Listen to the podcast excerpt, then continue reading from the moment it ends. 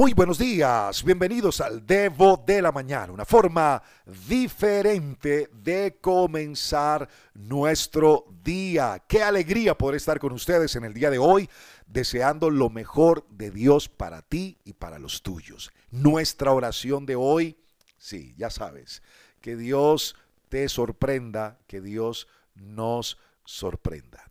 Sabes que anoche, domingo, tuve la oportunidad eh, de estar en vivo a través de Instagram. Hice un, vivo, un en vivo rápido, dicho sea de paso, puedes ir a mi cuenta, lejo-alón, y allí ver en diferido lo que hablamos anoche. Te lo recomiendo, está buenísimo. Es corto, pero extraordinario.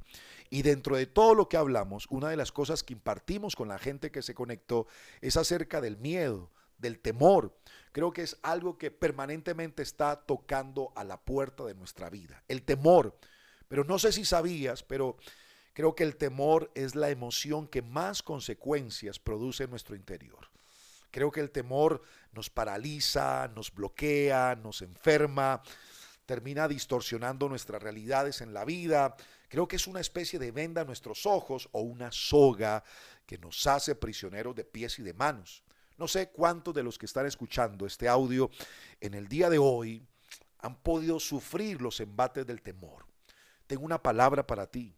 Dios le ha dicho a infinidad de personas en la tierra y en la Biblia, no temas, no temas. Recárgate con esta palabra y avanza en este día. No debes tener temor.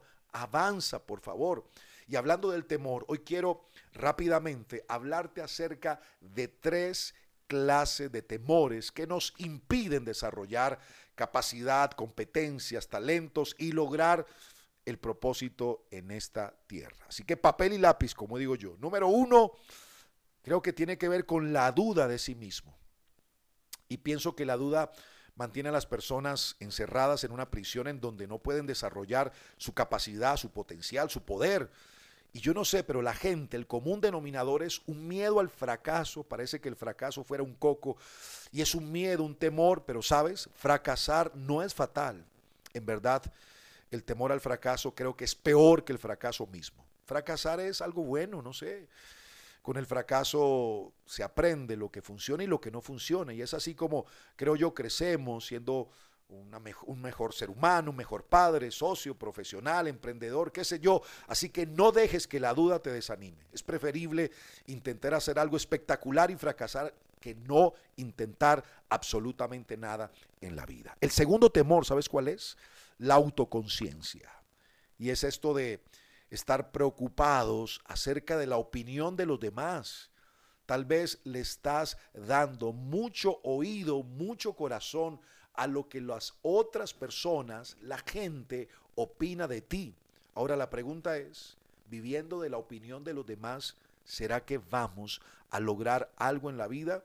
Yo creo que no que no vas a lograr nada en la vida. Lo único que vas a lograr es dañarte, ofenderte, entristecerte. Y yo pienso, ¿sabes? Que solamente tienes que hacer lo que Dios te dice que hagas. Eso es toda tu responsabilidad. Y creo que no has sido llamado ni llamada para ser la mejor o el mejor del mundo. Has sido llamado o llamada para ser lo mejor que Dios te hizo para ser en esta tierra y punto. Y el tercer temor, ¿sabes cómo se llama? La autocompasión, que es un veneno, literalmente.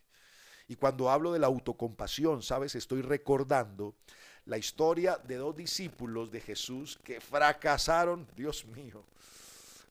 Yo no sé si lo, lo, reconoces, pero uno de ellos se llama Pedro y el otro se llama Judas. Ambos, ambos negaron a Jesús en un tiempo de crisis, pero cada uno respondió a sus faltas de maneras muy diferentes. Todos conocemos la historia que Jesús salió, perdón, Judas salió con remordimiento y terminó ahorcándose, pero Pedro, por su parte, fue el hombre que lloró con amargura, se entristeció, se arrepintió, le pidió perdón a Dios, se levantó y regresó a servir a Dios.